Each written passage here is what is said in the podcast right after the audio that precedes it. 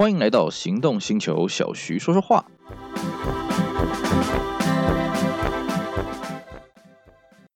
The all new Ford Kuga 二一点五年式全新启动，唯有 Kuga 能超越 Kuga，纯正运动休旅，Eco Boost 一八零二五零旧换新，防疫早鸟价九十一万九起。The all new Ford Kuga 根植高刚性轻量化 Ford C2 平台。具备灵敏驾驭特性，结合高效动能 EcoBoost 引擎动力，恣意操控之余，还能拥有绝佳油耗。二一点五年式 Kuga 配备升级，全车系标配完整 Level Two 驾驶辅助，再升级原厂三百六十度环景影像行车辅助系统，RED 道路边缘侦测系统，ISA 智慧型速线辅助系统。全方位守护行车安全，让你全心沉浸在真实自由的旅程。大家好，我是 Celsior。我们今天呢，一样跟大家来介绍一款经典的、值得玩的一台老车。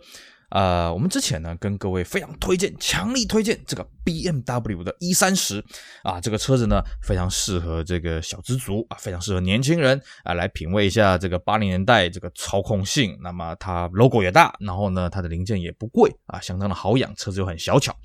那当然呢，我们后来呢，身边也有车友，呃，就跟我们反映了，哎呀，如果说呢，我今天是有家庭的，那么一三十这个车子可能会被老婆念啊，那你这个车子呢，载的东西又不多，对不对？然后车子看起来又比较老气啊，有没有什么比较先进一点的车子可以推荐呢？好，我们今天就来跟大家推荐这款车子啊，叫 BMW 的 E 三十九。不过呢，我们要先声明啊一三十九这个车子基本上养护起来会比一三十来的费一点劲啊，所以如果你的预算上你有一些考量的话，那我会建议你去玩它早一点的一三十四啊。那一三十九呢，基本上它环保材质比较多了，它会坏的东西也比较多了啊。所以呢，这个我们今天主要是跟各位聊一三十九，那一三四呢之后我们会再找时间跟大家聊一聊。好了一三九这个车呢，它是在一九九五年呢这个发表上市的。不过台湾呢，应该是在一九九六年才开始上市。那这个车子它身为一三四的后继车了，不过它的外形啊，你跟一三四基本上完全没办法联想啊。一三四这个车子看起来这个线条是方方正正的了啊，直到它后期小改啊，出现那个大鼻头之后，才让出现一点圆润啊。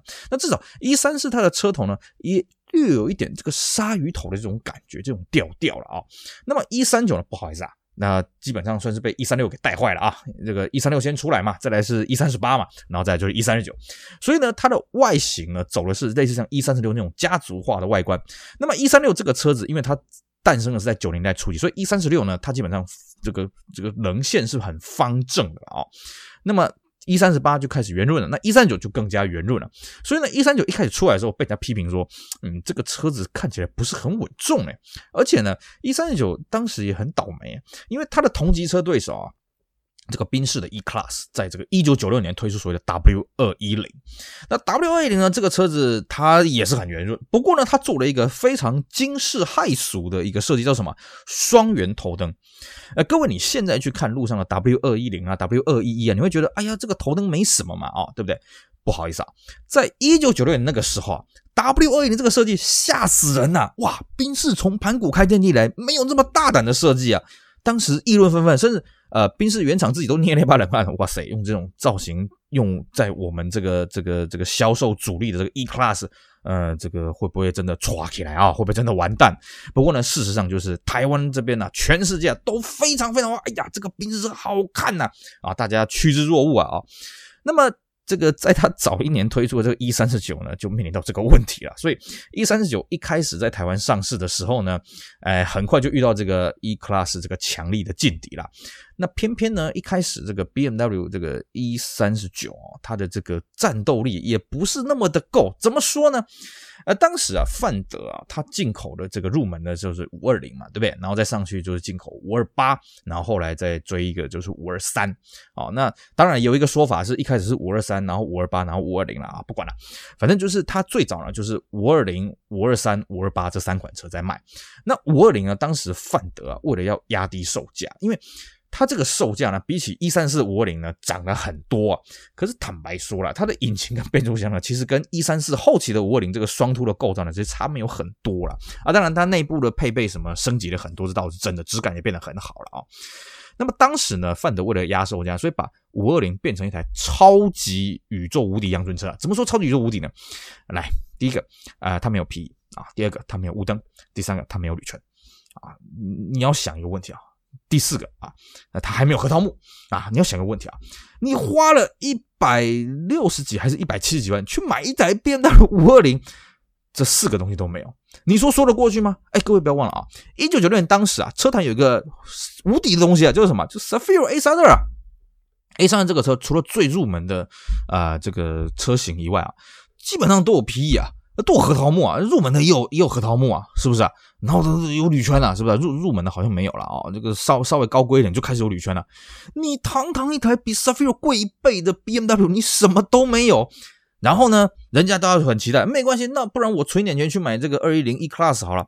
所以一三四九呢，一开始这个五二零呢卖的实在是不大好，甚至到后来范德不得不去出手拯救呢，做了一个很好玩的事情。我觉得这在台湾汽车史上应该是空前绝后，是什么？免费召回。我们一般听到召回 recall 是说你设计有什么瑕疵啦啊，我们必须要帮你改善这个缺点，不然可能会造成你行车上的不便或是一些安全性的疑虑。那不好意思啊，这个。一三九这一批这次的召回哈，还真的不是因为安全性，是什么？帮你召回，免费帮你换铝圈，然后免费帮你这个加装雾灯啊，这个很有趣了啊。那皮椅这个东西呢，好像就不在这召回范围里面了啊。总总之呢，核桃木是绝对没有更换的，所以。反过来了啊！你今天在看这个 E 三十九，如果你看到的是没有雾灯的啊，因为不是每个人都去召回嘛啊啊，没有铝圈的啊，然后呢，这个里面尤其是核桃没有核桃木内装的，不好意思，那一定是第一批的这个五二零。那各位来也不用太灰心，说哎呀，那我买到第一批五二零的中古车，我是不是就亏呢？其实也不会了啊。我如果印象记得没错的话，第一年一开始卖的第一批的五二八哦，它也有个配备跟五二零一样阳春，是什么呢？就是它的排档，它是五数字排啊，这个 automatic five 啊，五数字排。那它没有那个升降档加减的这个这个装置啊，就叫好像是 Steptronic 啊。那各位你不要太灰心哦，以我们玩中古车的经验哈，多一个配备就多会坏一次。而且坦白说啦，你自己开车，像我们现在新款车子这么多配备手自排，这么多配备方向盘换挡。谁在用啊？我跟各位讲，我自己喜欢开手排车，我开到这些先进型的自排车，我也没在用它的手自排，那偶尔用用爽一下没了，或者什么上上山的时候下上下坡的时候切换一下，就这样子而已啦。你说自己天天在用手自排那种人太少太少了。所以呢，前期的这个五二零、五二八哦，虽然它没有这个这最早第一批了，不能说前期了啊，最早第一批了，它没有这个加减档。不过呢，其实也是少一个东西可以坏了啊。那至于皮椅这个就就见仁见智了啊。那么到了这个九七年式开始呢，那五二零呢也就开始把这些配备都都做了升级，那包括我们刚刚讲的这个 Steptronic，哎，也就就添加进去了。那么车系上面也就开始追加了比较高性能，这所谓的五三五啊，也就出来了。那么呃，接着呢，就是呃五系列跟这个 W 二零短兵相接啊，但是呢，五系列还是有个配备呢，不如这个 W 二零是什么呢？W 二零的这个一三二零啊，当时台湾进口的啊，就是这个中华兵是进来的啊，这个 Avantgarde 啊，也有人见阿曼嘎了啊。那这个呃一三二零呢，它有个很神奇的配备，叫什么？叫做气体放电式大灯，俗称的 HID 啊。当然，我们现在讲 HID，嗯。你随便一台 Artis 也有 HID 啊，对不对？还是现在 Artis 已经都都进到 LED 了，对不对？啊，这当年呢，我必须跟各位讲啊，如果我记得没错的话，一三二零啊，这 W 二零一三二零是全世界第一台标配啊，就是应该说配备有这个呃气体放电头灯了啊，在台湾来讲，它算是个标配了啊，在国外可能是选配，这我不知道啊。所以呢，当时大家趋之哇，怎么有？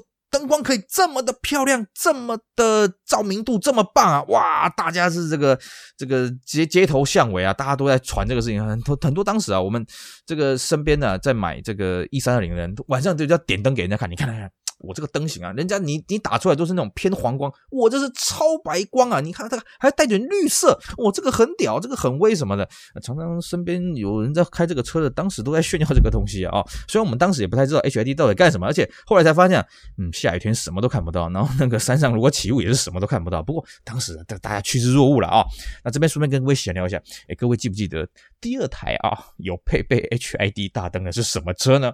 啊，顺便闲聊了啊，答案是这个和泰引进的这个 Lexus LS 四百，也就是第二代的后期的车型，它也是啊，当时它一个标榜的一个配备了啊。那总而言之啊，呃，当时呢五系列呢被这个宾士的 W 二一零呢这个夹杀了啊，夹攻。那另外一个是什么呢？其实当时的五系列运气也蛮好的，这个范德他在卖武器，虽然被这个我们刚刚讲被二一零这样子加工嘛哦，但是呢水货的影响不大，为什么呢？当时啊，美规的水货，第一个美规车型比较晚推出，好像一直到九六年底、九七年美规车型才上市。所以呢，这个范德已经抢尽了先机啊。第二个是什么呢？不好意思啊，这个美规的这个五系列是四速的啊，美规的这个一三九呢，一开始是四速的啊。所以呢，各位如果你在挑这个五系列的时候呢，你自己要稍微注意一下。当然，我们还是强调啊，之前我们在跟各位讲这个一三六的时候也是一样哦。美规虽然它少一档，不过呢，美规的四速自排它相对比起欧规的五速自排呢，它坏的几率是更低啊。那你如何去分辨这个美规的五二八呢？有个比较简单的方法了，你把车门打开，你看它车门上面的烟灰缸是不是有多在那边，然后呢，打开是一个零铅盒。这是玫瑰的一个标配。那当时啊，水货商除了进五二八以外，还有一间水货商去进玫瑰的五四零。那各位要这个了解一个事情啊，这个范德呢，一开始只进到五三五，没进五四零的主要有个原因呢，是因为五四零当时的排气量是超过四千的，也就是它用到的是四点四那颗 V 八。换句话说，在台湾它的税金是相当的不利。那我自己不确定啊，美规的五四零它到底是四速还是五速，这个我不确定啊。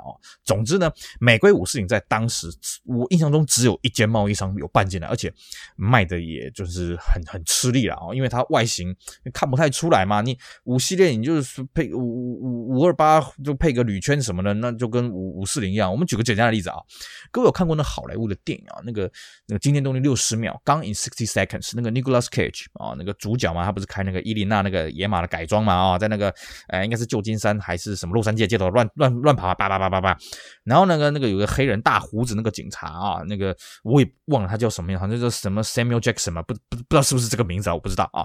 他就开了一台 BMW 去追嘛，他去追 Nicolas Cage 那台车就是五四零。我是怎么知道呢？我就很好奇，哎，他怎么追得到一台这个改装的野马呢？后来呢，我就看那个，我就我我买正版的 VCD 回来看，哦，我就反复看，看到有一幕哦，他那个拍那个车子甩尾，我把它停格，哦，后面真的写五四零。啊，你看了这个外观真的就是很低调哈，这五四零外观跟五二零配铝圈，这这这这基本上长得差不多的了啊。那所以呢，这个五四零当时在台湾的销量就不大啊。不过呢，这五四零来头也不小哦，各位。这个 E 三十九的 M 啊，它的引擎的本体就是从五四零这个四点四去扩缸下去，所以呢，也有人说，呃，这个五四零算是一台小 M 五了啊。当然，这个说法见仁见智了啊。那么范德呢，在面对这个 W 二一零的这个夹攻之下呢，后来范德也开始推出所谓的精装车。那么精装车呢，主要是集中在九九年这个时候呢。首先呢，范德先推了一款车叫做五二八的这个那个版本，我现在有点忘了，反正它有个名称了，就像什么超值版。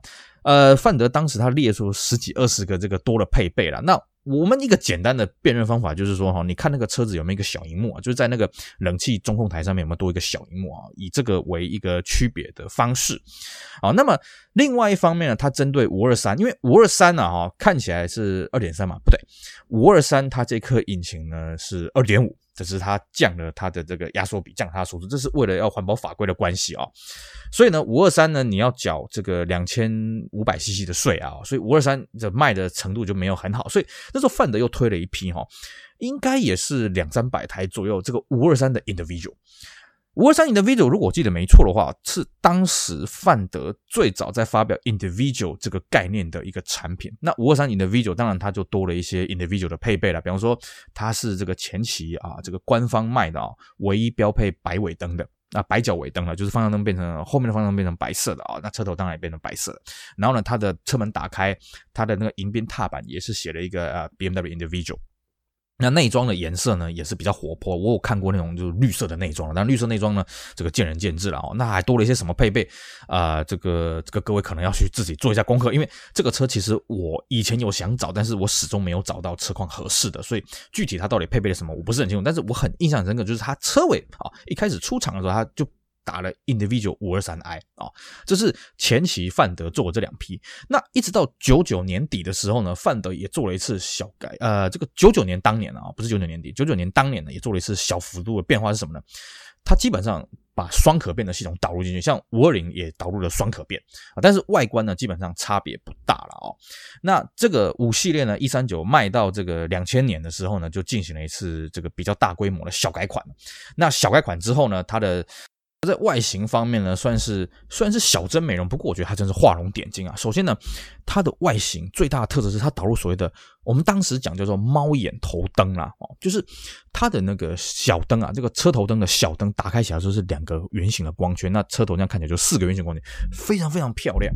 那这个东西呢，后来就变成 BMW 设计车子就是比较新型车子的一个要素了，一直到这几年呢，还是有保留着啊，只是这个光圈呢改的比较近代化一点，LED 那种造型去迈进啊。那么另外就是它内装的。配备啊是大幅的升级啊，各位你自己去国外的网站上看一看哦，全世界配备最好的啊，E 三十九后期的车型绝对都是在台湾，别的不用讲了啊。这个 M 款的大盾方向盘，在后期的 E39 几乎已经变成标配了。反过来了啊、哦，像那个前期我们刚刚讲那个阳春面一碗的那个五二零啊，它的那个方向盘就是诶，基本上就清汤挂面了，一个四幅，然后里面有一个安全气囊，就这样的耶。不好意思啊，后期已经没有那么阳春的啦。后期你要找到四幅方向盘哦，至少都是签核桃木的，然后上面还有方向盘快拨键的什么的，就算是五二零也不例外了啊。